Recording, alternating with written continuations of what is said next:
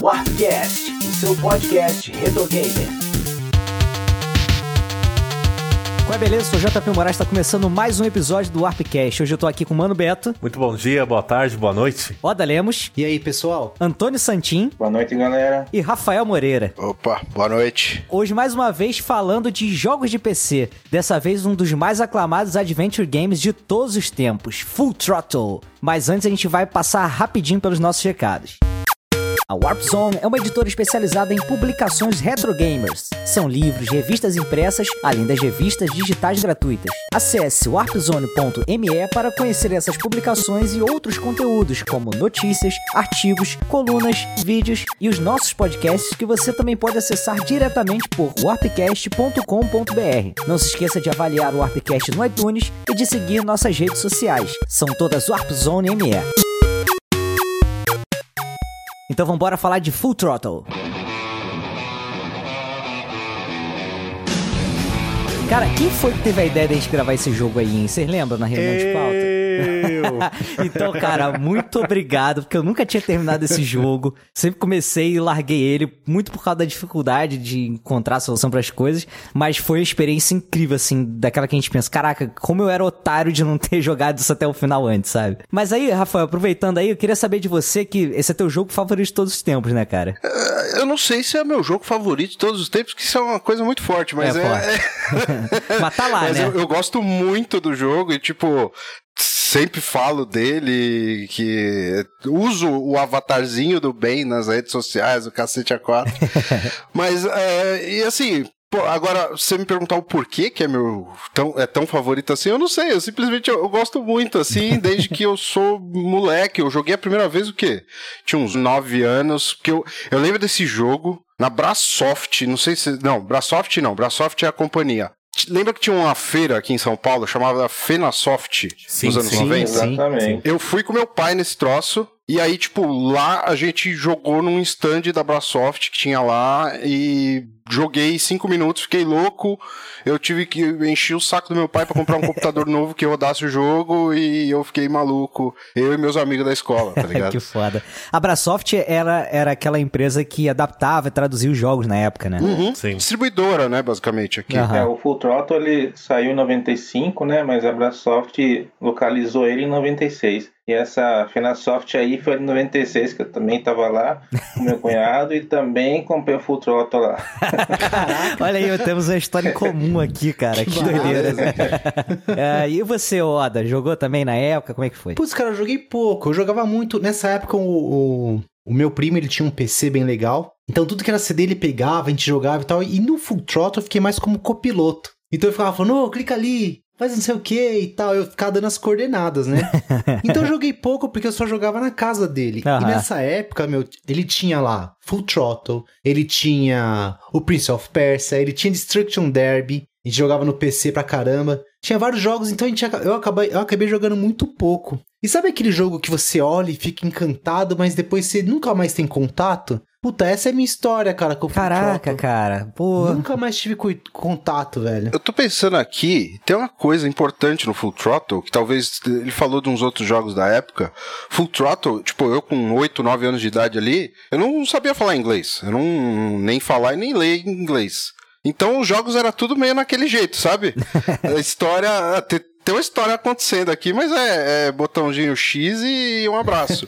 o Full Throttle era em português. Talvez isso tenha, é uma, uma das coisas que me fez achar o jogo tão legal. Porque talvez tenha sido um dos primeiros que eu aproveitei a história mesmo do jogo, Aham. entendeu? Porque realmente faz diferença, cara. Foi o primeiro adventure a ser localizado. Pô, que maneiro, Ah, tá. cara. Pô, eu, eu lembro de eu jogar com meu primo do lado, o Monkey Island, o primeiro. Beleza, meu primo era bem mais velho que eu, assim, tipo, bem mais velho, é uns 5, 6 anos mais velho. Então ele já, ele já dominava, eh, já falava inglês, etc e tal, então ele conseguia entender o que estava acontecendo. Aí ele ficava falando pra mim, e eu achando aquilo tudo um saco, né? eu queria jogar Sin City, pô, porque pelo menos eu não precisava ficar acompanhando nada e meu primo não ficava, precisava ficar me ajudando.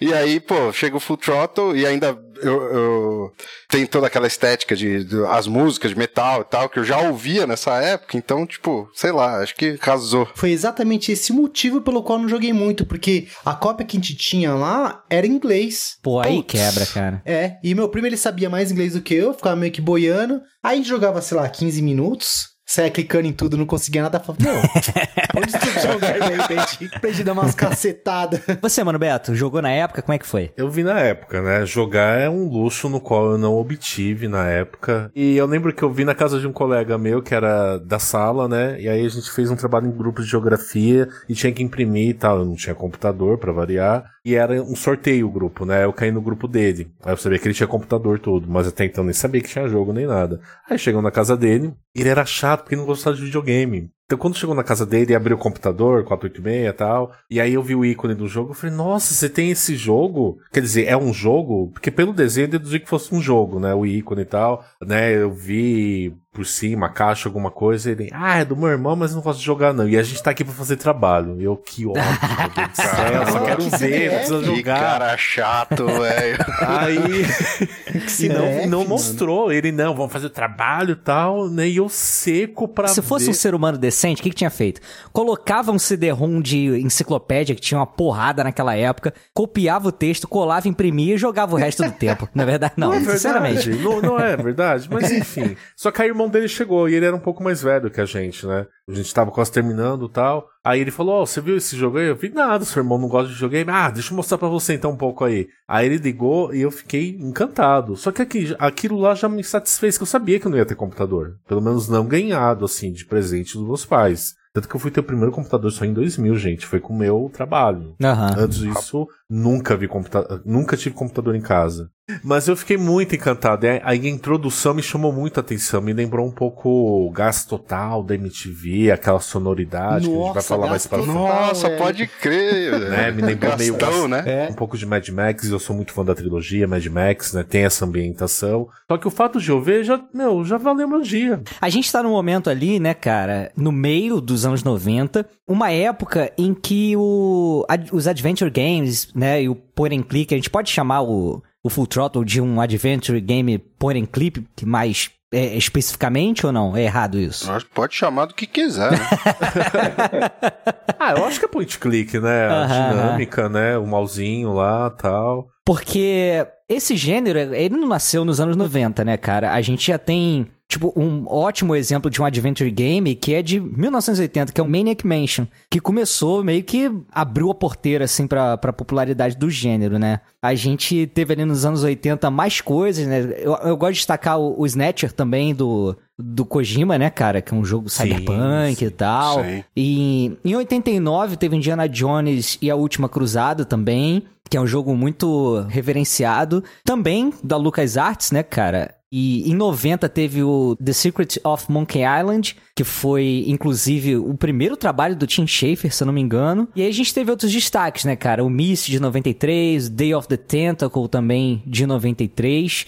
E a gente tem ali a engine sendo usada, a Scam, né, pra gente fazer o Full Throttle, né, que é a Script Creation Utility for Maniac Mansion. E aí, cara, é aí que entra o jogo, né, que a gente resolveu falar hoje, que é o Full Throttle ali no ano de 1995 e já bem consolidado ali o gênero, né? Eu já queria perguntar pro Santin, cara, você jogou esses jogos aí, como é que você chegou no Full Throttle? Eu joguei praticamente todos esses principais adventures. Eu tive a sorte, né, de ter computador desde moleque. Quando saiu o Full Throttle, também além de, da animação ser assim, poderosa, né, toda diferente, para mim essa animação teve o mesmo impacto que teve quando eu joguei a primeira vez o Final Fantasy VII no PlayStation 1. E aí era o primeiro jogo que tinha esse clima assim mais urbano, né, diferente assim daquela coisa caricata do DFT Tentacle, do Monkey Island, que era todo caribenho. É, comprei na Finasoft já o, o legenda em português. E você comentou da engine aí do, do Scan, né? Que quase todos os jogos da LucasArts utilizaram. Mas esse jogo também tem uma outra engine que foi só usada antes nos jogos do Star Wars, o Rebel Assault, chama Insane. Que é aquela, aquela animação assim que ele renderiza mais ou menos em tempo real algumas cenas. Uhum. Essa é uma engine também que foi novidade nos jogos da LucasArts. Então, assim, foi uma, uma inovação, né? De várias maneiras. O Full Throttle é desenvolvido pela LucasArts, né? Ele foi lançado em abril de 95 e originalmente as plataformas que receberam o jogo foram só PC e Mac. Mas, ô, Rafael, tu consegue dar um- uma uma palhinha pra gente ali daquele iniciozinho da história ali que introduz os personagens e o ambiente pra gente, cara? Você jogado num mundo lá, meio futuro. É, é, é um futuro meio pós-apocalíptico? É, É tipo um futuro né? É distópico, tipo- né? É, Mad Max. É a última montadora que existe, né? Isso, exato. Não tem mais, não tem mais moto, né? É, só a única que tem é a Corley Motors. E só tem carro voador agora. tipo, é a única coisa que, que vende. Tipo, não é voador, tipo, Blade Runner. É tipo, voador um, um roverzinho, né? Aham. Só vai na rua, assim, tipo, é o carro voador mais bosta do mundo, tá ligado? Porque não serve pra nada. Enfim. É tipo um Land Speeder de Star Wars, né? Aquele que voa baixinho assim. Isso, exato, isso, exato. Aí você, você é introduzido nesse mundo assim e com dois caras conspirando, não sabe exatamente o que que é que tá acontecendo ainda, né? E daí você é jogado pro Ben, conversando num. no bar. Ou eu tô confundindo? Não, é isso mesmo. É porque ali, dentro do carro, rola o papo, né, lá do Rip Burger, que ele quer fazer essa transformação, né, entre aspas, modernizar a empresa e tal, e o Corley, ele não quer, Que é o dono da empresa que, que é o dono nome, da empresa né? e tal. É, são sócios, na verdade, né? Isso, são sócios. E aí, qual que é a intenção dele ali que a gente percebe? Que ele quer que o, que o Corley morra logo, que é pra ele assumir a empresa e colocar em prática o plano dele, né, cara? Cara, um lance interessante é que, assim, antes deles pararem o carro, não sei o quê, é que rola mesmo realmente a introdução do jogo, né? Que vem aquelas motos É. ali pelo lado e passa por cima do carro. Começa né? aquela música icônica pra caramba. Porra, fantástico. E tem uma- curiosidade aí, cara, que aquele símbolozinho que tem na frente do carro, que é um anjinho, sabe? Que é arrancado assim quando a moto passa por cima dele. Sim, sim. É uma miniatura do Tim Schafer, cara. Sério? Sério, cara. Caraca!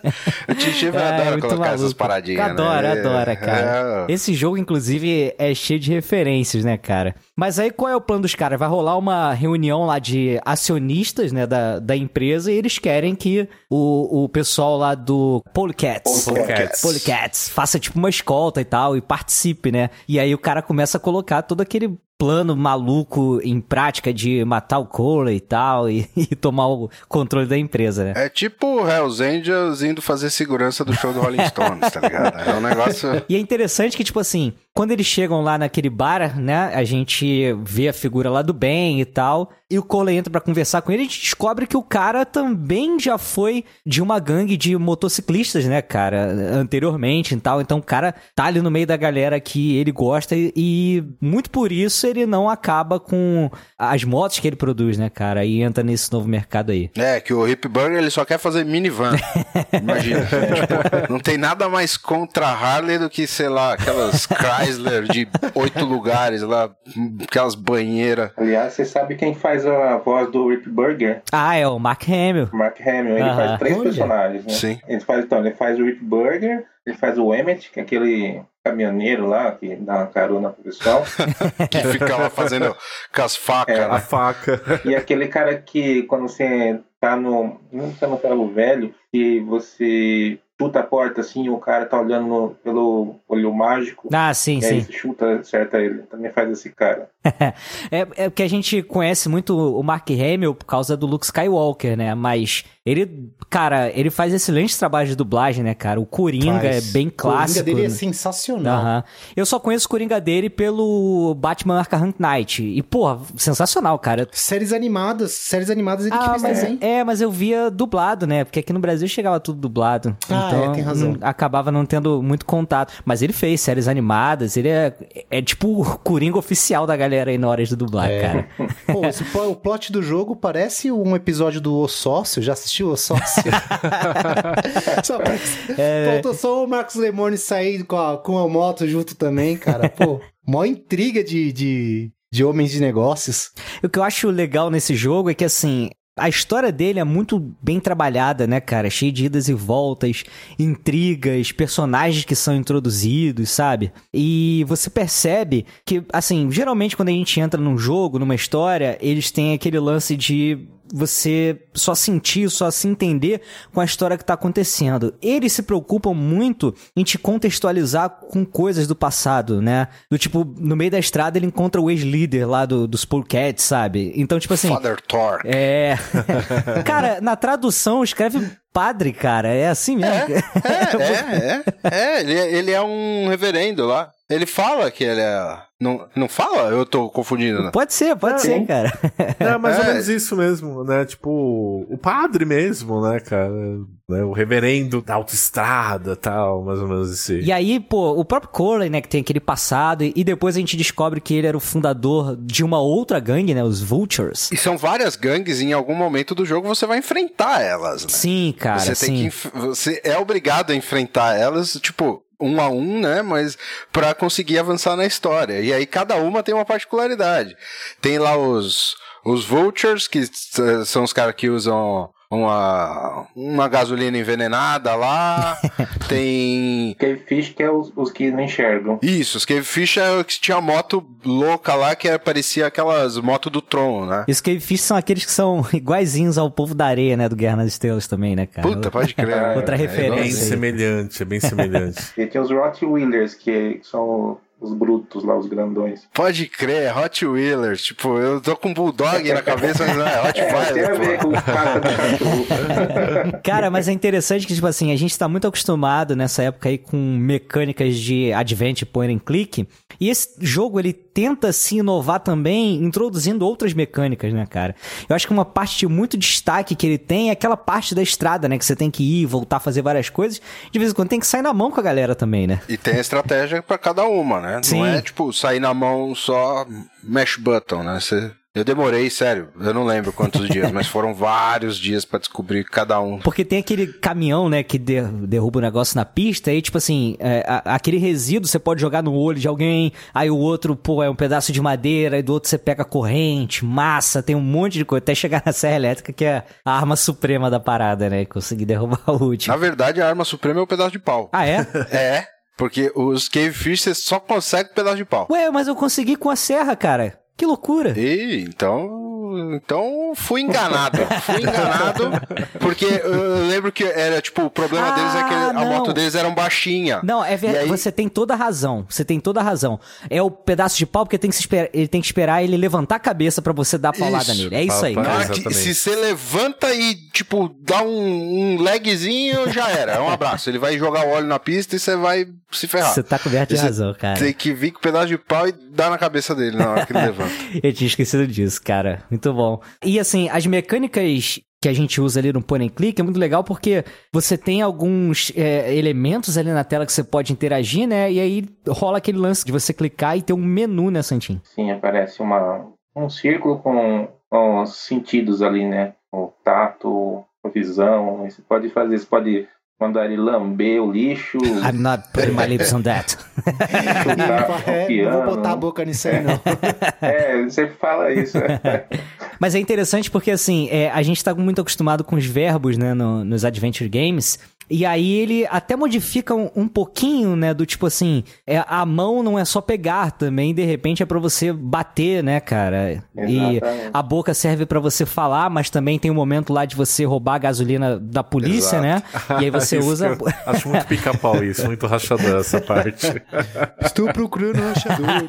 É, assim, eu fiquei traumatizado. Além dessa que já comentaram da, da, da moto, né? Uma é aquela do ferro velho. Essa parte do ferro velho, ela é foda porque, cara, você tem que tá com o cadeado, né, que você vai pegar lá no outro momento pra colocar na porta pra ela não subir e você conseguir escalar. Porra, aí tem o cachorro maldito. Você tem que botar, tem que ter, pega a carne no trailer do cara, colocar no carro certo, levantar com o guindaste. Caraca, é muita coisa pra você fazer, cara. Muita o ferro coisa. velho ainda é aquela parte que tem um lance do. Eu não lembro se é um carrinho de controle remoto, é um coelhinho de pelúcia que tem que. Não, esse é depois. É bem depois, né? Eu sinto muita burrice jogando esse tipo de jogo, porque eu tento que, ao máximo solucionar por mim mesmo. Eu falei, não, é um jogo point click, é de charadas, de enigmas, então entende-se que você vai resolver. Todo jogo fornece, quer dizer, deveria, pelo menos para mim, fornecer as instruções, a dica, enfim, alguma coisa para você seguir com os enigmas, né? E essa parte, vocês me corrijam se eu estiver errado. Eu não achei nada que me respondesse essa, esse lance aí pra estourar, pra pegar a pilha.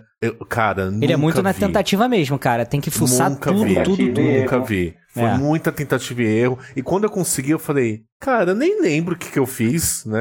Eu não, eu não vou conseguir jogar isso de novo. Eu não vou, eu não vou, não vou lembrar, cara. Eu não sei se isso tinha na versão antiga, né? Na remasterizada tem, que é de você segurar o shift e ele mostrar as coisas que você pode interagir no cenário. Vocês lembram? Não, você já podia? Tinha porra nenhuma. Ah, é? Não, tinha nada disso aí, não. não. Então já Aí é uma- um a mamata, né? Não, mas não é nem questão de indicar, mas você é muito nonsense. Tipo, ah, não, mas é a- estourando o negócio que vai sair a pilha. Cara, eu nunca ia pensar nisso, sabe? Você diz que, tipo assim, deveria ter um personagem, uma dica dizendo alguma coisa relacionada. tipo, ah, a gente precisa de uma tipo, pilha ah, pra sei não sei lá, o quê. você- Exato, Aham. sabe? Porque aí, opa, peraí, se aquilo lá tá pulando sozinho, aquilo lá deve ter uma pilha, né? Porque tem um Aham. remoto. Eu não me recordo de, de alguma dica. Eu me lembro de uma fala daquele cara lá que fica daqueles cerveja lá na cabeça, dele, dele o, o Ben perguntando pra ele que se era pilha, o que que era. Porque é o coelhinho da Duracell, né? Uma piada com o coelho da Duracell, aquilo lá. Então Tanto tem. que começa a tocar a musiquinha até. Uma musiquinha tem. muito parecida com a Duracell. Eles tocam aquela Rise of the Valkyries, né? Do,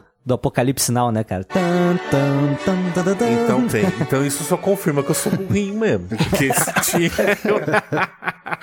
Vocês lembram do coelhinho da Duracell, né? Lembro, pô, lembro. Mesmo velho, assim, eu tenho uma dificuldade. Mas assim, eu fico frustrado. Eu preciso solucionar o enigma. Eu preciso solucionar a charada. Né? Principalmente em jogos que, sem ser do gênero point click, que tem algum desafio, algum quebra-cabeça, alguma coisa. E me, me, me dá um estresse que eu falo, não, não, não pode ser. Outros fecharam, por que, que eu não vou conseguir?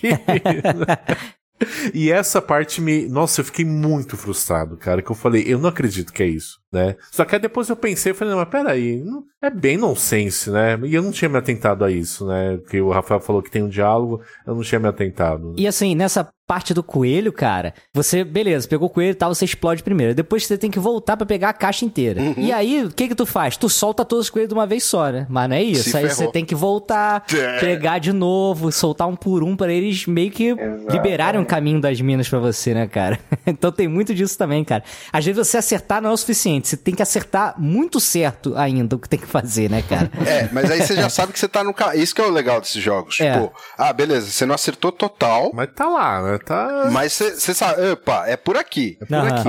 É. E aí, tipo, aí você volta pro cara lá, porque ali, isso que é o lance também, o jogo ele te deixa preso num espaço pequeno. Você não tem que ir e voltar meio mundo atrás. Isso é um problema em alguns adventures, por exemplo, que você tem que ir voltar meio mundo Ah, isso é horrível, pra cara. Pegar alguma coisa que você passou pra trás. Isso não. Então, você sabe que a resolução tá ali naquele espaço, Naquele espaço. limitado. Então, tipo, na hora que você volta e vê que o cara repôs a caixa de coelho, você fala. E tem uma cutscene. Se você erra e o troço e os coelhos não são o suficiente, eh, tem uma cutscene que aparece ele voltando, dando a volta no estádio, ou sei lá, fazendo o quê, porque o carrinho fica dando volta, né? Sim, sim. É, é, e aí ele, ele volta e tipo, ah, já foi outra caixa de coelho. E aí ele vai lá e põe outra no lugar. Então você fala, opa, então o caminho tá, tá por aqui, né? Aham. E, e você tem que entrar muito no humor do jogo pra pegar essas coisas. Ainda nessa, nessa coisa tem o, o humor do cara do fazer a referência do coelhinho da Duracell Sim, lá. sim. Aí tem o cara que não. A primeira coisa que você faz nesses jogos é ficar tentando botar a boca em tudo lá. Em algum momento a gasolina lá funcionou a boca, como a gente falou, né? Quando você acha que não é, É. pra botar a boca em mais nada, é, né? Exato. Vai lembrar também, né, cara, que além de não colocar a boca em nada, ele não anda a pé, né? Isso é um Não. detalhe importante. Eu não ando a pé.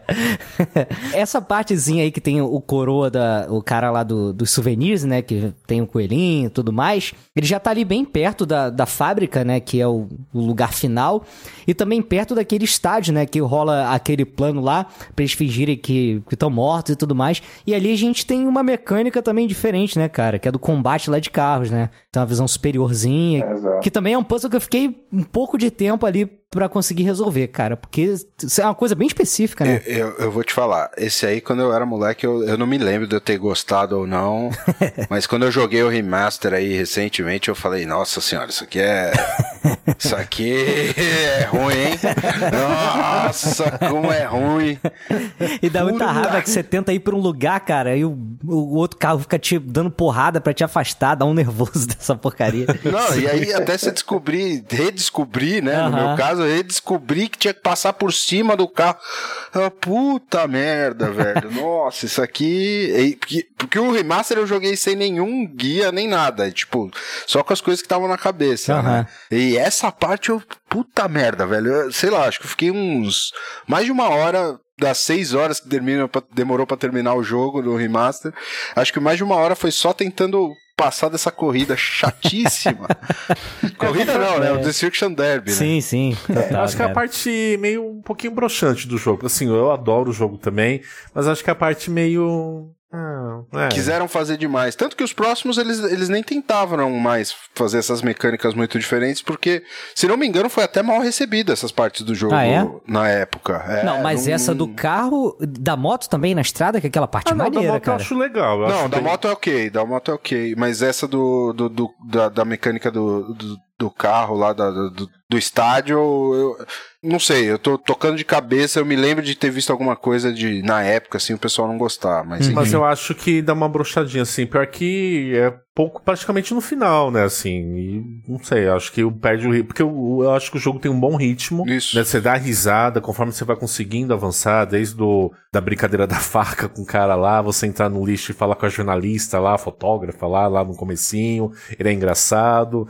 E aí você vai passando, tem a parte das motos. Das lutas, bem Road Rash, né? Enfim, aquela coisa distópica, apocalíptica de Mad Max. E de fato, essa parte, nem a parte do coelhinho, que é bem nonsense mesmo, mas assim, dá Aquilo é raiva, pura mas piada, assim, cara, aquilo ali. né? Mas assim, é legal, né? Tá, tá dentro ainda. Né? E ainda mais dos jogos da LucasArts, né? Quem jogou Manic Mansion e Day of Tentacle é mais noiado ainda, né? Sim. E só que essa parte de fato você fala, poxa, tá tão legal, né? Né, Eu acho que é realmente a, a parte mais chatinha assim do jogo, né? Uhum. Até no remaster eu não, eu não vi nenhuma melhoria assim, né? Nem tem como, né? Que só é o mesmo jogo praticamente, só tem um, um tapinha em Full HD. Você sabe o que, que salva essa parte, cara? É que um dos corredores ali, né? Um dos caras do Destruction Derby ali é o George Lucas, cara.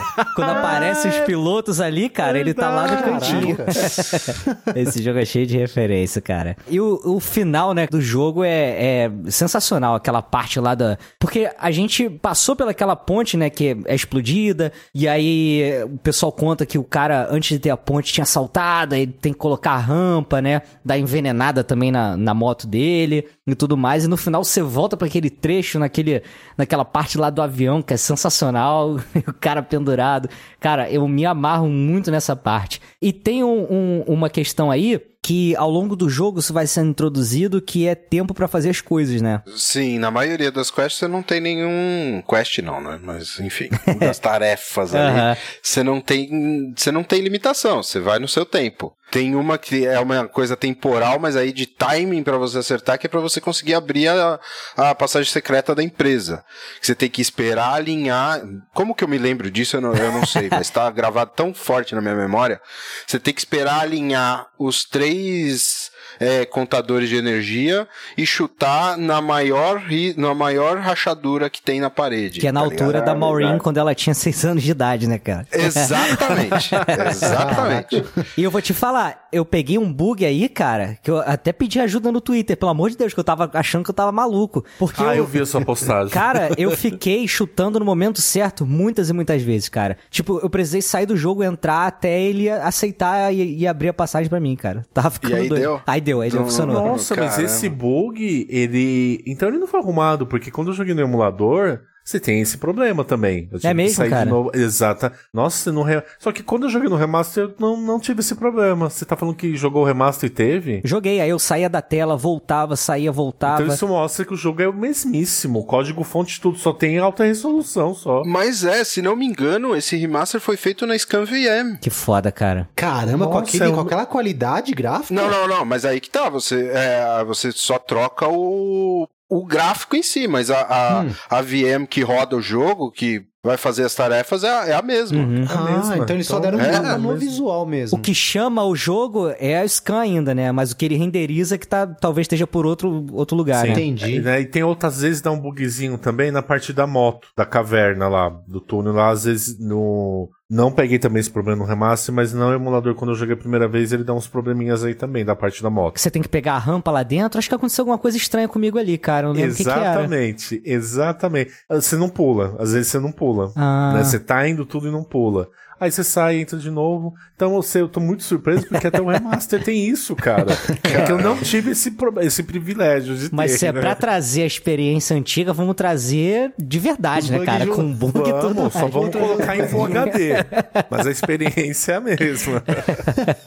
Estava comentando do- dos desafios, da, dessa parte diferente, mas uma coisa que esse jogo foi criticado é, é em relação a- aos puzzles mesmo, as, as charadas, as combinações que tem que fazer, que foi considerado muito mais simples do que nos outros adventures. Talvez porque eles quiseram mudar mesmo, né? Mas se você comparar mesmo com Monkey Island, com Deus the Tentacle, é, que tinha umas coisas mais absurdas assim que você tinha que fazer, é um pouco mais simples mesmo, assim. É mais fácil de você descobrir as coisas. É difícil ainda, mas é mais fácil do que dos anteriores. Você me deixou totalmente devastado com esse, com esse comentário. Porque eu já, eu já me sentia burro. E aí você tá falando que é fácil o Full Throttle? Eu não vou nem jogar Monkey Island. Molezinha. O, o Monkey Island nem é tão mais difícil. O Maniac Mansion é. é esse é Ah, é- O Loom, o Loom, Loom também, é também. bem embaçado e é uma história críptica pra cacete. O Full Throttle, comparado, realmente, ele é- e ele é mais curto também. Não, ele é curtinho. Eles investiram muito mais na, na parte de chamar Mark Hamill, gráfico e etc. E tipo. Puta produção na época, né, cara? Assim, de, de ficar maluco, né, cara? Porque colocar essa galera toda, essa qualidade gráfica, essa história, pô, é um negócio cinematográfico. Né? É, fora os trechos pré-renderizados, né, que ele tem. Da Sim. Né, Sim. Aquele, aquele modelo que é tridimensional. Pô, na época era uma fortuna. É, não, não, não tinha como nossos 486 fazer aquilo. Aquilo lá era. aquilo lá era renderizado numa server farm que, sei lá, fez o Jurassic Park, tá ligado? Muito bom, gente. A gente tem algumas curiosidades aí, né? Alguns easter eggs. A gente falou do Tim Schafer, que aparece como anjinho, George Lucas. Mas o próprio Ben, né? Pode ser considerado aí uma referência ao próprio Obi-Wan, né, cara? E até um momento lá, a, a fotógrafa, se eu não me engano, é ela que fala, né? Ela fala, Help me, Ben, you are my only Isso. hope. Então, Sim. é, a referência ao que a Leia fala também, né? Olha O só. nome dela é Miranda, se não me Miranda, engano, não é? Miranda, isso aí, eu sabia que era Miranda. com M. E tem a tatuagem da, da Aliança Rebelde na testa lá do vilão, né? O caminhoneiro tem o da, da- do Império no braço, tem muita coisa ali de, de Star Wars. Isso é- é- acho que eleva a qualidade do jogo, né? No final das contas. eu sou muito beat de Star Wars, gente, desculpa. Não me diga. Não me diga. E, e saiu da onde saiu, né? Saiu da Lucas. Pois é, Lucas, pois é. né? É uma autorreferência, né, cara? É o exato, cachorro lambendo exato. o próprio saco, né? Ai, que terrível. É, mas é, esse jogo aí, ele recebeu uma, uma versão aí, um remaster em 2017. Ele chegou a sair, eu acho que PlayStation Plus, alguma coisa aí gratuito, se eu não me engano. Eu tenho ele no GOG, cara, que também peguei ele gratuitamente. Então acho que muita gente também tenha esse jogo aí pelas plataformas. E se não jogou, cara, é uma boa oportunidade de jogar, porque apesar de tudo que a gente já falou aqui, deu alguns spoilers da história, mas acho que a gente não aprofundou realmente nas coisas que acontecem, vale muito a pena, cara. Que acho que a experiência, além do puzzle, é acompanhar a história, que a história também é muito boa, cara. É, na verdade, o foco do jogo eu acredito que seja a história, porque a, a própria dificuldade já não é tão elevada quanto os jogos anteriores, né, da, da LucasArts. E também eles investiram na. Acho assim, eu acredito que o investimento que eles fizeram em gráfico e, e acessibilidade do jogo, né, pra ele não ser tão difícil, é pra você realmente aproveitar a história do jogo, Uhum. cara. Dá a impressão assim, eles querem contar uma história foda, e aí o que segura o próximo acontecimento é você resolver o puzzle, entendeu? Exato. É, era uma época de convergência, né? O Spielberg vai fazer um, roteiro ou uma produção de um jogo junto com a LucasArts, que é o The Dig, mais pra frente, que inclusive é um jogo muito criticado. Eu gosto muito, talvez até pelo valor nostálgico. Esse eu não joguei recente, então nem sei se é. Vai arriscar ou não? É, se sair um remaster, é, é possível, mas o antigo, eu deixo quieto. E- Esse aí tinha uns puzzles chato pra cacete, velho. O final é uma merda, foda. Às vezes a nostalgia engana, né? O final eu não gostei nem quando eu era criança, imagina hoje. Então. É. E, e tava saindo muita coisa dessa coisa de, de, pô, aproximar os jogos do cinema e tal. E a Lucas, grande responsável por isso, né? Uhum. E também o poder de processamento dos computadores, porque antes não dava. é, era difícil você fazer qualquer coisa mais ambiciosa, você ia parar no. Você não tinha muito condição. Pra você contar. Ou você contava uma história no adventure de texto, né? Eu joguei muito adventure de texto também. Aham. Ou você fazia um jogo com um gráfico bonitinho. Os dois era meio. Era meio complicado. Mas, gente, esse jogo aqui, ele quase, quase gerou continuação. né? Vocês já ouviram falar do Full Throttle Payback? Nossa E senhora. teve trailer na época, né? Eu lembro. Teve, não Teve um se- jogo, não teve? Não, teve trailers assim, mas não chegou de fato a lançar. Não. Mas teve trailer. Tem no YouTube até. Então, eu queria até entender, cara, ele era um jogo mais é, beat'em up, alguma coisa assim, cara? Pelo trailer dava a entender que sim, né, JP? Pelo trailer dava essa sensação. né? E ele foi até anunciado numa E3, né? Assim, esse trailer é de uma E3, só que aí foi cancelado, né? Não sei se foi por bem ou por mal, né? Mas foi cancelado. Olha, velho, pelos gráficos que a gente vê nesses trailers, esse... Ai, puta, isso aí ia ser muito ruim, velho. Não, acho que foi bom ter cancelado. Acho É, que- já tava ultrapassado, tá ligado? Já- Deixa, deixa lá, não precisa de continuação, não. É bom, é bom. Deixa lá, deixa lá. É, o problema é que não, da continuação que não acabou não rolando é porque o Tim Schafer também saiu, né, da LucasArts. E aí ele era a alma do, dos Adventures, né, inclusive do Full Throttle. E também teve outro motivo que ia ficar meio difícil de fazer uma continuação, é que o, a voz original do Ben, rapaz lá, o Roy Conrad, ele acabou morrendo em 2002. E aí ia ficar diferente, né, se colocasse outro, outra voz, por mais parecida que fosse. É, muito marcante original. coisa. Eu tô até vendo aqui, cara, eu dei uma gugada aqui enquanto vocês estavam falando, e assim, tem. Eu achei Payback, achei Full Throttle, Hell on Hills. É, eu tô É falando desse isso Hell on. Hills aí. É isso e aí, mesmo. cara, agora eu nem sei qual é qual, se chegou a sair alguma coisa. Que, Eu acho que não chegou a ser, não. Não. Foi cancelado. Que bom.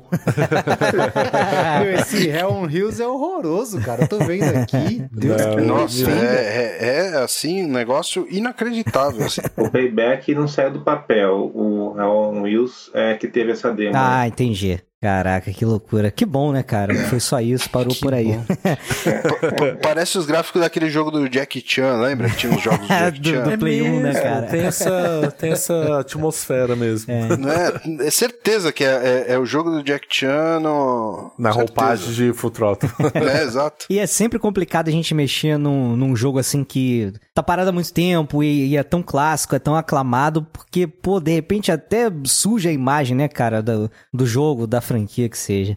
Melhor deixar ele guardadinho lá, parado, do jeito que tá, só remasterizar que tá de bom tamanho. O remaster, por si só, eu acho que ele respeitou bastante, cara, porque ele não Pô, Tem mexeu... até o bug.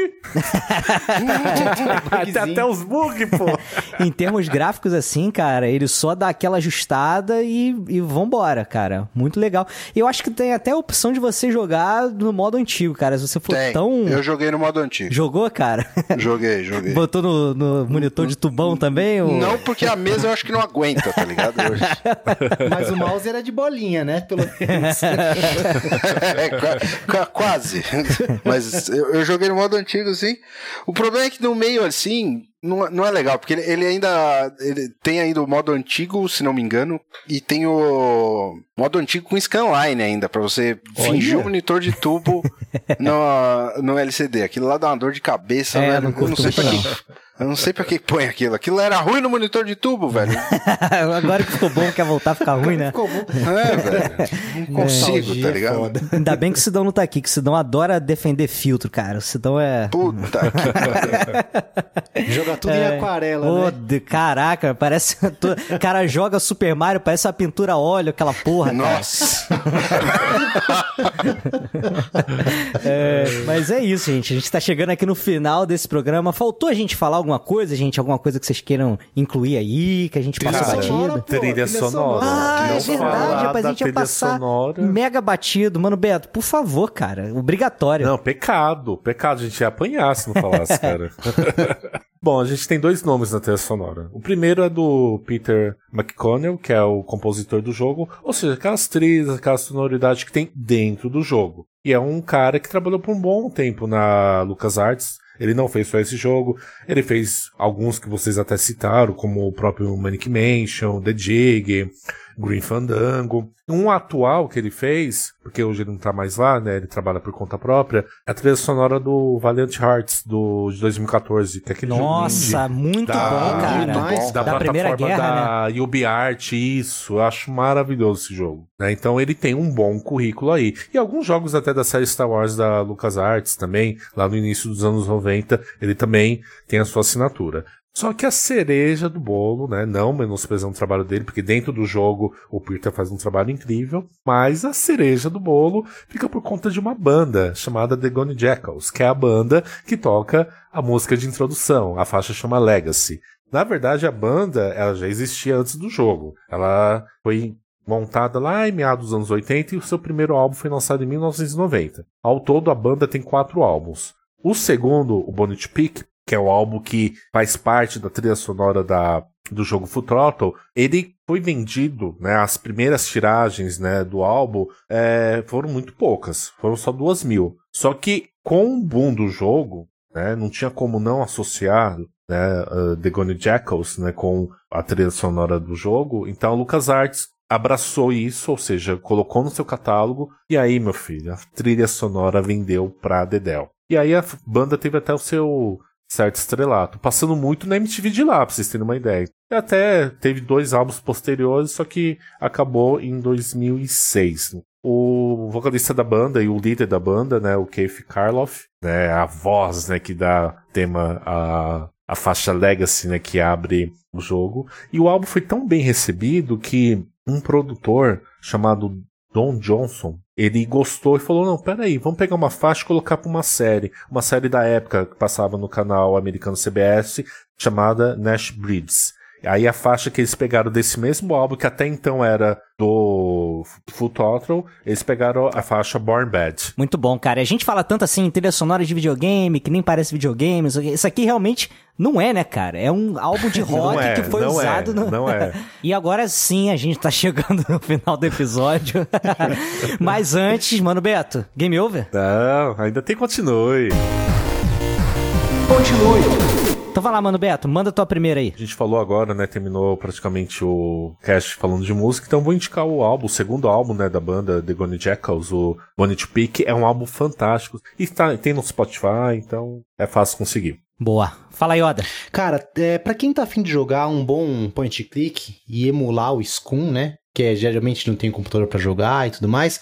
O Raspberry Pi ele tem essa possibilidade, cara. Você consegue instalar o Scum lá e jogar com mouse e teclado os esses os jogos de adventures famosos da época, principalmente da LucasArts. É, e uma outra dica que eu vou dar aqui é que, na minha opinião, é a evolução do point click, cara. Pass- Passando, ev- evoluindo, a gente chegou nos jogos da Quantic Dream. E eu quero deixar a dica aqui do, De- do Detroit é, Become Human. Olha aí. Esse jogo é sensacional, pode jogar para quem curte uma boa história, interagir e também é, tomar suas próprias decisões para ver o que vai acontecer no futuro do- da história do jogo. Esse jogo é sensacional, cheio de reviravoltas e também é de fácil acesso, né? Para quem tiver um Play 4 aí, é só baixar ou comprar o jogo e sair jogando. Sensacional. Muito boa, cara. Eu, eu tenho dicas, eu vou complementar as dicas do Oda, não tinha nenhuma. o, o Full Throttle, por exemplo, ele saiu não só pra Windows, né, Mac, mas ele saiu pra DOS também. Então, um outro jeito fácil de jogar também é através do DOSBox, né? Você só Verdade. arrastar o ícone pra dentro do DOSBox e, e tá rodando a parada. E a outra, cara, que você falou aí da, da Quantic Dream, não fica só no Detroit não, cara. Heavy Rain e Pô, Beyond Two Souls também. Putz, é só E. Fahrenheit Fahrenheit, né? E Fahrenheit, o primeiro, Fahrenheit. né? Ah, É, o primeiro. É né? o primeiro, pô. Pra mim, o único bom deles, tá? Que isso.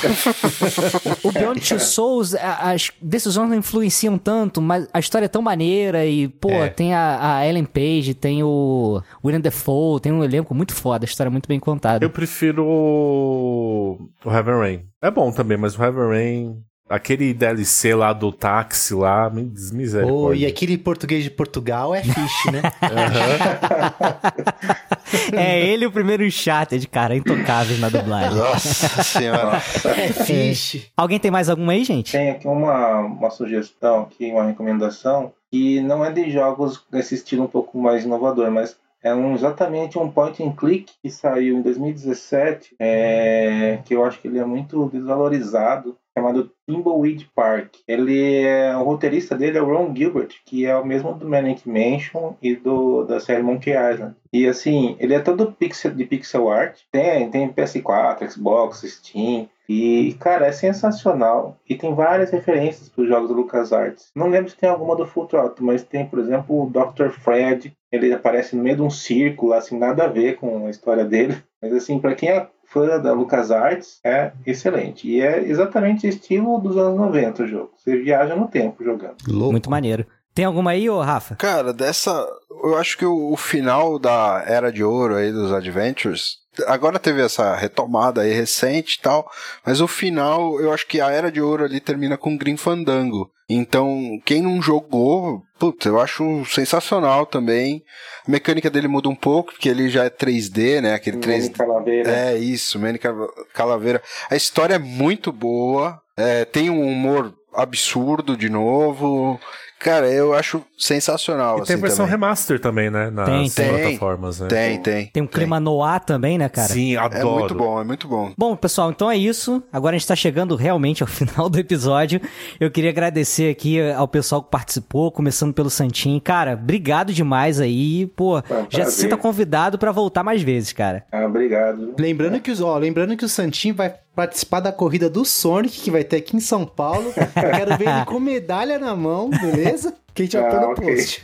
Eu quero fotos dele correndo com barriga de fora, que é pra fazer juiz ao Sonic. Eu comprei uma- apesar de ter o kit, é, eu- quem me conhece sabe que eu não, não dá certo essas roupas de corrida em mim. Então eu comprei uma, uma t-shirt mesmo do Sonic que tá esperando chegar, que eu vou ir com ela. Muito bom, cara. E agradecer também ao Rafael Moreira. Cara, obrigado demais, cara. Você que é um super fã de, de Full Throttle. Seria um pecado se eu não tivesse aqui participando com a gente, cara. Valeu pelo convite, cara. Sempre à disposição. Pô, valeu, cara. Pessoal, espero que vocês tenham gostado desse episódio aí. Não esquece de ir lá em warpcast.com.br pra deixar o seu comentário. E não desliga aí não, porque agora a gente vai pra leitura de comentários do nosso último episódio sobre grandes momentos do videogame. É isso aí, segura as pontas. arrepiou todinho. E pelo visto não foi só a mim, pois recebemos uma enxurrada de comentários nesse episódio. Galera, muito obrigado, mas muito obrigado mesmo, de coração. Vocês são os melhores ouvintes e parceiros que nós aqui do Arpcast poderíamos ter. Mas antes de começar a leitura dos comentários, eu queria falar para vocês aqui que no próximo dia 15 do 2, o próximo sábado, haverá o quarto dia do videogame. Um dia de jogatina, colecionismo e muita diversão, como se estivesse nos anos 90. Então vai lá, se você é de São Paulo, apareça lá no Colégio Saint-Clair, Rua Coronel Emílio Piedade, 604, ali no Paris, São Paulo.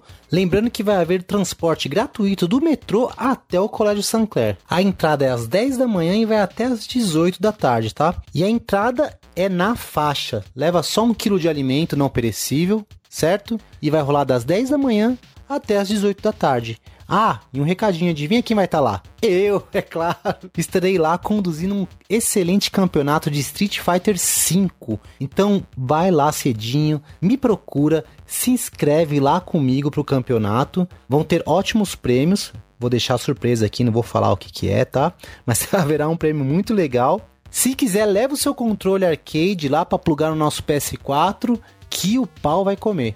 Espero você lá. E uma notícia exclusiva para vocês aqui é que a Warp Zone lançou a primeira edição da revista Indies. Então entra lá no portal do warpzone.me, clique no menu loja e vai lá na última opção de Indies. Você vai ver a nossa primeira edição da revista Indies. Ela está maravilhosa. E por que, que ela tá lá embaixo numa categoria diferente? Porque ela vai ser uma revista recorrente. Serão lançadas novas edições falando sobre o mercado indie nacional, os lançamentos, as desenvolvedoras indies e tudo o que você precisa e quer saber sobre esse mundo indie maravilhoso que a gente tanto gosta. Lembrando que tem a edição física que você compra e vai ser entregue na sua casa e também a versão digital que é gratuita, mas não vai marcar bobeira, né? Pega a física que, além de um conteúdo extraordinário, ela está linda. Vai lá e garanta logo a sua. E essa semana nós participamos de dois podcasts incríveis. Nosso querido JP Moraes esteve com a galera do All Vikings, trocando uma ideia com Rafael Grove, Márcio Abreu e o Hermênio sobre a segunda temporada da animação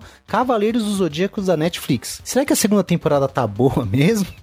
Será que destoa muito do original? Eu também não sei. Então corre lá para ouvir e veja o que eles acharam disso tudo, tá? Então vai lá em ouvinks.com.br ou no seu agregador de podcast.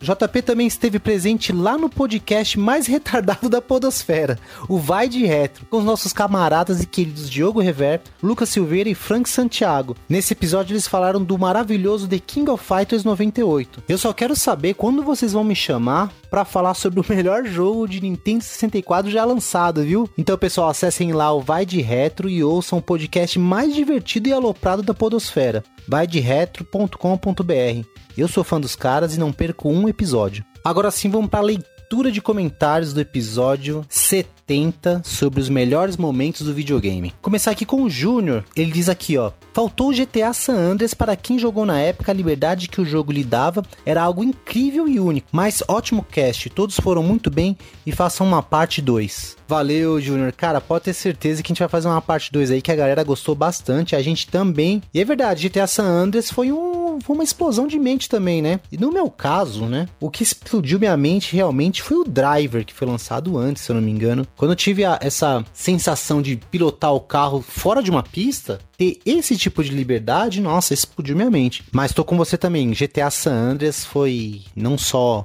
um grande momento, como uma, um grande marco na indústria do videogame. Forte abraço, muito obrigado pelo seu comentário e esperamos você no próximo, hein? Fábio Pacheco Alcântara. O Sonic fica dizendo que não vai escolher fase. Já o macete de escolher fase é na tela de abertura. São tantos momentos marcantes, dentre muitos, o momento mais marcante é desse do presente, em ver que os games fazem parte da cultura e arte e tendo um acervo no MoMA em Nova York. Aí, aí o, o JP escreveu embaixo: resolvido o enigma do Sonic. Hahaha. Cara, vou ter que contar a verdade aqui, Fabião. É o seguinte, ó. Sonic, ele. Eu vou contar a história, tá? Da introdução. Não foi falado isso no episódio, no outro episódio sobre o Sonic, mas eu vou falar aqui para vocês. Enquanto eles estavam desenvolvendo o jogo do Sonic, o diretor da SEGA chegou pros desenvolvedores e falou assim: E aí, esse jogo vai ser. Realmente vai ser melhor do que Super Mario? E aí eles falaram: A gente pode responder fazendo uma tela de introdução? Ele falou, pode. É por isso que o Sonic tá lá, ó, com o dedinho aqui, ó. Nananina não. Valeu, Fabião, por sempre estar tá aqui mandando os comentários pra gente, tá? Um forte abraço e até a próxima. O próximo comentário é do Léo Breakover. Fico feliz em ter jogado 90% dos jogos que comentaram. Acho que o único que não joguei por um certo desinteresse na minha parte, não me julguem, foi Portal. Eu também tive muitos momentos marcantes dos videogames. A luta contra o Psycho Mantis, que o Mano Beto citou, foi um deles. Mas eu só consegui passar graças à minha avó.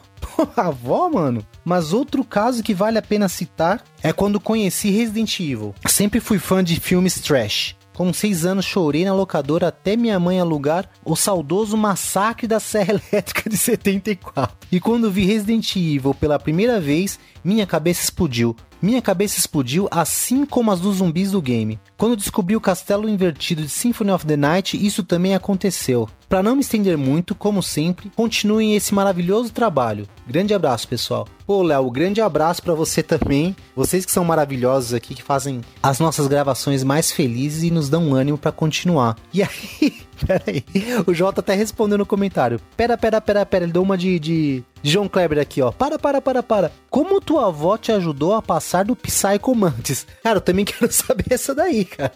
Escreve aí nos comentários, responde o JP aí que eu quero saber que eu fiquei curioso, cara. Cara, com certeza Resident Evil foi um marco também. É... Não se via nada parecido naquela época, né? Quando foi lançado, nossa, não teve um que não quis jogar. E o Symphony of the Night também foi um marco, cara. É assim, é, na minha opinião, eles fizeram algo que não, não esperava que iriam fazer com a franquia. Que era levar para uma próxima geração, mantendo tudo que tinha de bom e melhorando muito mais. Tô com você, meu velho. Um forte abraço, hein? Vamos para o comentário do Júnior Xavier. Bah, para mim foi quando ganhei meu glorioso CCE, VG e botei para rodar o Pitfall. Entendi nada e morri no buraco, no jacaré e tudo mais. Já momento épico foi quando em Gears of War 2 o Dom finalmente encontra a Maria. Manolo, suo pelos olhos sempre que eu me lembro. Abraços. Pô, cara, eu também, que eu, eu, o momento que eu tenho de pitch foi bem legal, cara. Eu lembro meu pai encaixando a fita e jogando. Eu nem joguei, eu era muito pequeno, até ficar atrás dele assim. E ele foi lá, ligou a TV, puta, apareceu aquele bonequinho no cipó. Eu fiquei maravilhado. E, cara, esse momento do Gears of War 2, cara, é muito. É muito emocionante, cara. É, é uma choradeira sem fim, é algo muito, muito sentimental, né? Eu vi até que o, o Júnior deixou aqui, ó, gente, lá na descrição, o vídeo, tá? Com essa cena e, putz, pra quem não conhece a série, pra quem, pra quem não, não sabe do que ele tá falando aqui, assista o vídeo e vocês vão saber. Júnior, um forte abraço e valeu, meu cara. Valeu pelo comentário, hein? Agora vamos ler o comentário do nosso querido Luigi, lá do Bota Ficha. Ele diz assim, ó. Só de ter a maior obra de arte gameística da história na capa, hum, já é o melhor warpcast de todos. Sobre a dublagem brasileira do The Last of Us, Todos sabemos que a dublagem dos games normalmente vem apenas com textos e áudios, porém a dublagem do The Last of Us foi feita realmente em cima das cenas do jogo. Durante uma entrevista, a dubladora Miriam Fisher, que dublou diversos personagens, inclusive a Tess do The Last of Us, na entrevista ela disse que todas as cenas já estavam prontas e que todo o processo de dublagem foi feito em cima das cutscenes. Por isso a dublagem é tão boa. Ô Luigi, um abração para você aí, cara. Obrigado pelo comentário. E poxa, dessa eu não sabia não, cara, porque como eu falei no episódio, muitas vezes uh, a dublagem é feita às cegas, né? O que dificulta o trabalho do, do dublador e até do cara que tá dirigindo a dublagem. Mas tá aí, cara, pra vocês verem quanta diferença faz as cutscenes e, e mais detalhes para que o dublador ele possa trabalhar, né? Putz, cara, eu acho então que The Last of Us é, é um grande exemplo disso, cara. Quando se tem tudo nas mãos, a dublagem fica espetacular. E vamos torcer para que todos os jogos dublados tenham esse tipo de cuidado. Ó, o Thiago Ferretti também diz aqui no comentário do Luigi, ó. Eu conheço a Miriam, profissional incrível e gente boa demais. Conversar com ela é uma sensação de escutar um filme. Deve ser mesmo, Thiago. Deve ser. Conversar com um dublador, você traz aquela memória, né? Você fala, pô, acho que eu já ouvi esse cara em algum lugar. E aí o Mano Beto perguntou para ele novamente a que momento que marcou ele. Ele responde aqui, ó. Pô, nem fala, eu gosto muito de alguns, principalmente de coisa nova. Tem a cena do beijo final do Shepard com a Liara no Mass Effect 3. Acho aquilo lindo demais, aquela cena é toda muito bem trabalhada. Os primeiros 10 minutos de Ori também é de chorar, mas sobre velharia, o momento que fica guardado no meu coração foi a Green Hill Zone no meu Mega Drive 3. Aquilo ficou muito marcante para mim. Tem também no Dragon Quest V, quando acontece uma reviravolta muito grande que eu não esperava. Fora quando ele quebra um clichê muito grande dos JRPG da época. É, cara, isso que eu acho legal, porque tem os grandes momentos da indústria e tem os nossos grandes momentos, né? Às vezes o que me marcou é diferente com o que te marcou, e às vezes a gente tem coisas incomuns também, né? Acho que essa é a magia do, do videogame, né? Porque, cara, além de entretenimento, ela causa aquele impacto na gente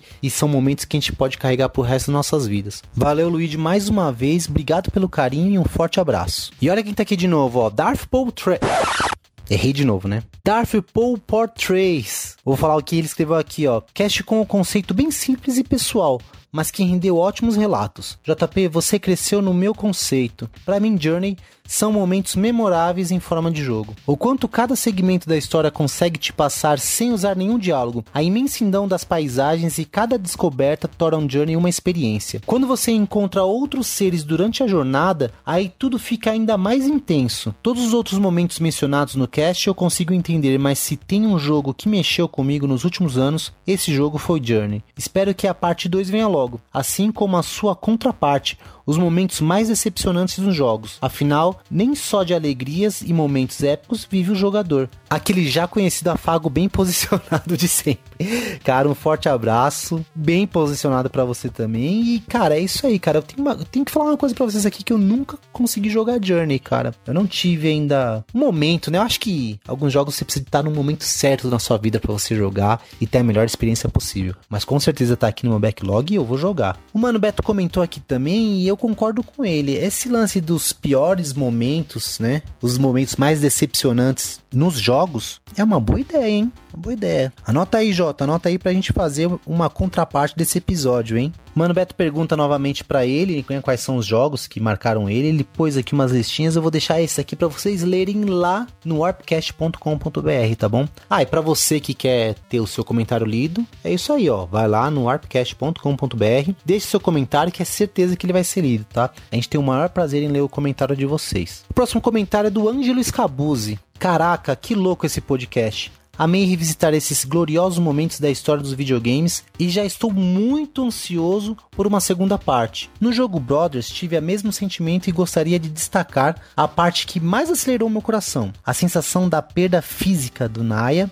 é absurda, principalmente na hora em que Naim precisa enfrentar o seu medo de água e nadar até seu vilarejo sem a ajuda do seu brother. Ou não. Recomendo sem dúvidas, um dos melhores jogos da minha vida. Enfim, um excelente trabalho da equipe de Pods. Parabéns a todos. Pô, meu cara. Obrigado, viu? Obrigado pelo comentário. Tamo junto. É um jogo que marcou minha vida, sinceramente. Esse jogo me marcou. É um dos meus tops 3 fácil. E é um jogo que nem todo mundo conhece, né? Ou teve o prazer de jogar. Então, galera, joguem esse jogo que ele é sensacional. Por mais que houveram spoilers no nosso episódio sobre o jogo, jogue que vale muito a pena. E aí o Mano Beto atiçando a galera aqui nos comentários, pergunta novamente pro Ângelo quais outros momentos do videogame que marcaram ele. Ele responde, ó: Acho que um dos mais marcantes foi ficar esperando 10 minutos o Cloud andar assim que ele pula do trem de Final Fantasy VII. Eu lembro como se fosse hoje a explosão de felicidade quando eu estava assistindo a CG inicial e depois de esperar por volta de 10 minutos eu mexi no controle e o personagem se mexeu. Uou, foi muito incrível e marcante. Cara, eu imagino, hein? Eu imagino.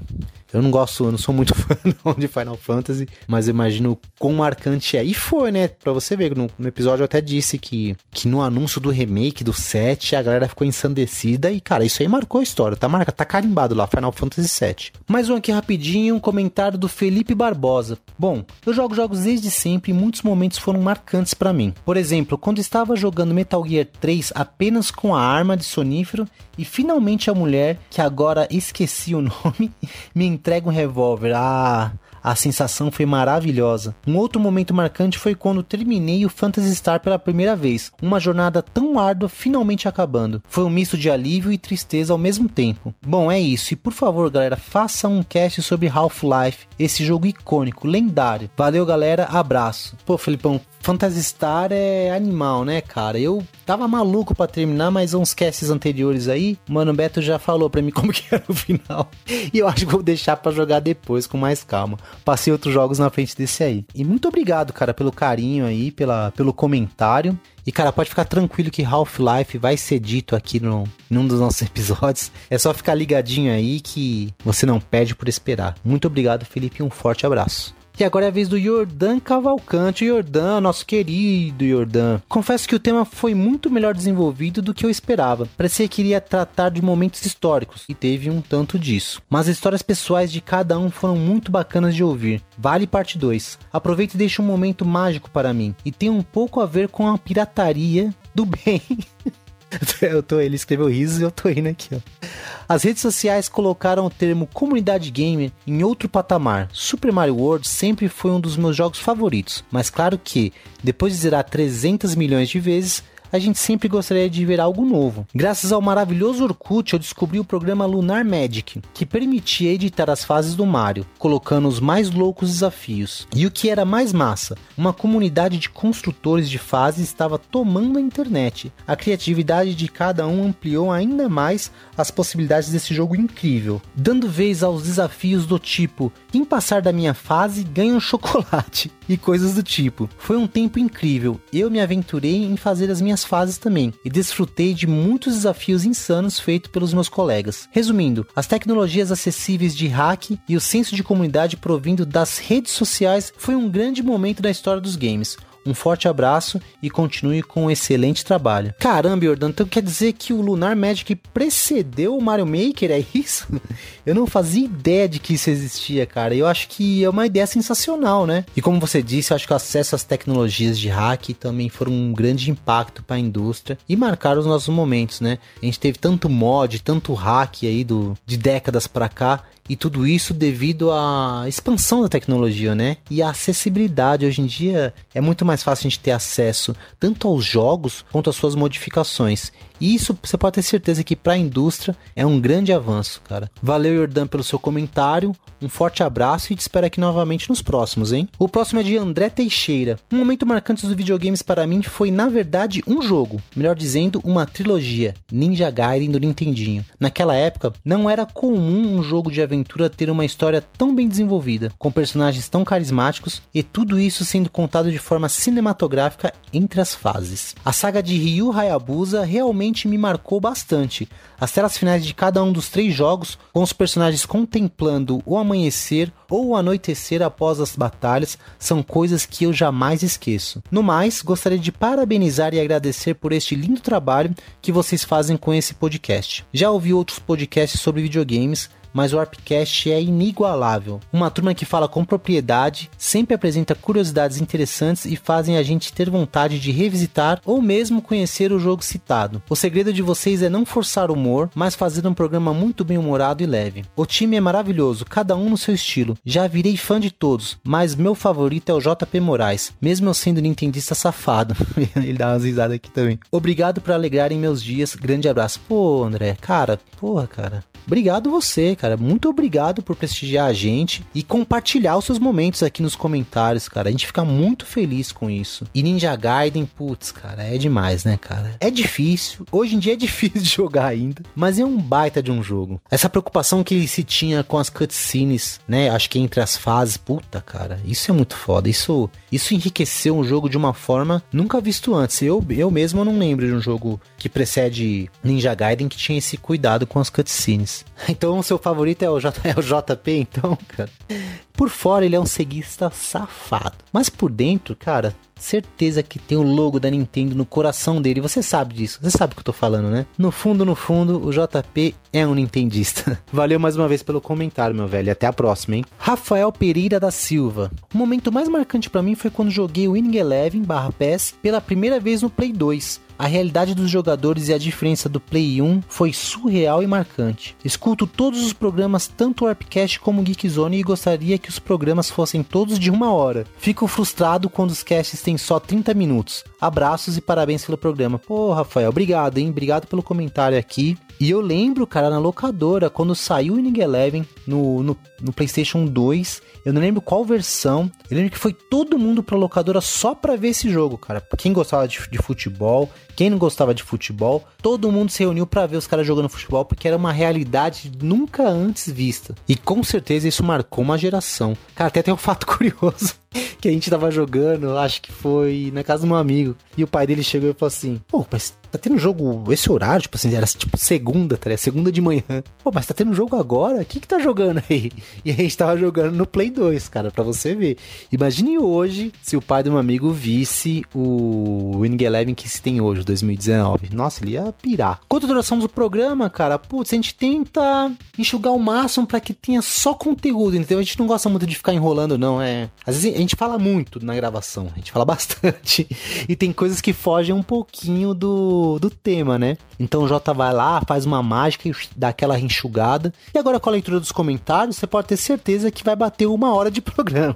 Muito obrigado, Rafa, pelo seu comentário aqui, por todo o carinho que você tem pela gente, tá? Um forte abraço para você também. Vamos para o último comentário aqui, que é do Giese Brito. Giese, eu gostei da sua fotinha aqui hein, do, do ETzinho. Primeiramente, gostaria de agradecer a vocês por este incrível podcast. Eu adoro a narrativa e os conteúdos abordados. Como um bom e velho gamer, já tive muitas nostalgias escutando. Desejo sucesso a toda a equipe e parceiros. E o meu momento nostálgico é um game de caça, por assim dizer, que seria Monster Hunter Freedom Night do PSP, quando enfrentamos Lao Shanlun, um dragão gigante que temos que impedir a passagem dele. A música tema do jogo começa a tocar nos momentos finais da batalha e isso para mim foi incrível. Sei que o meu comentário ficou enorme, mas valeu a oportunidade. Ficou nada, cara, ficou nada.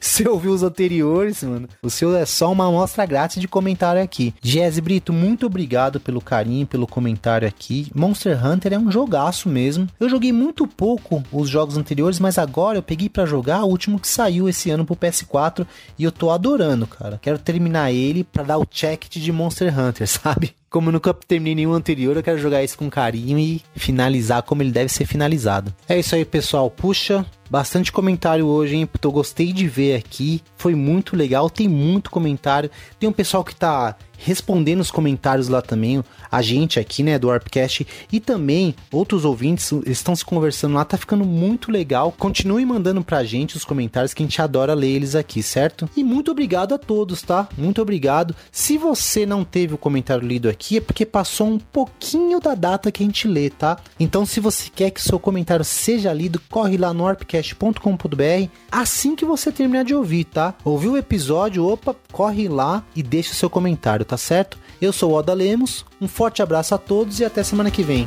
Falou! Este podcast foi editado por JP Moraes.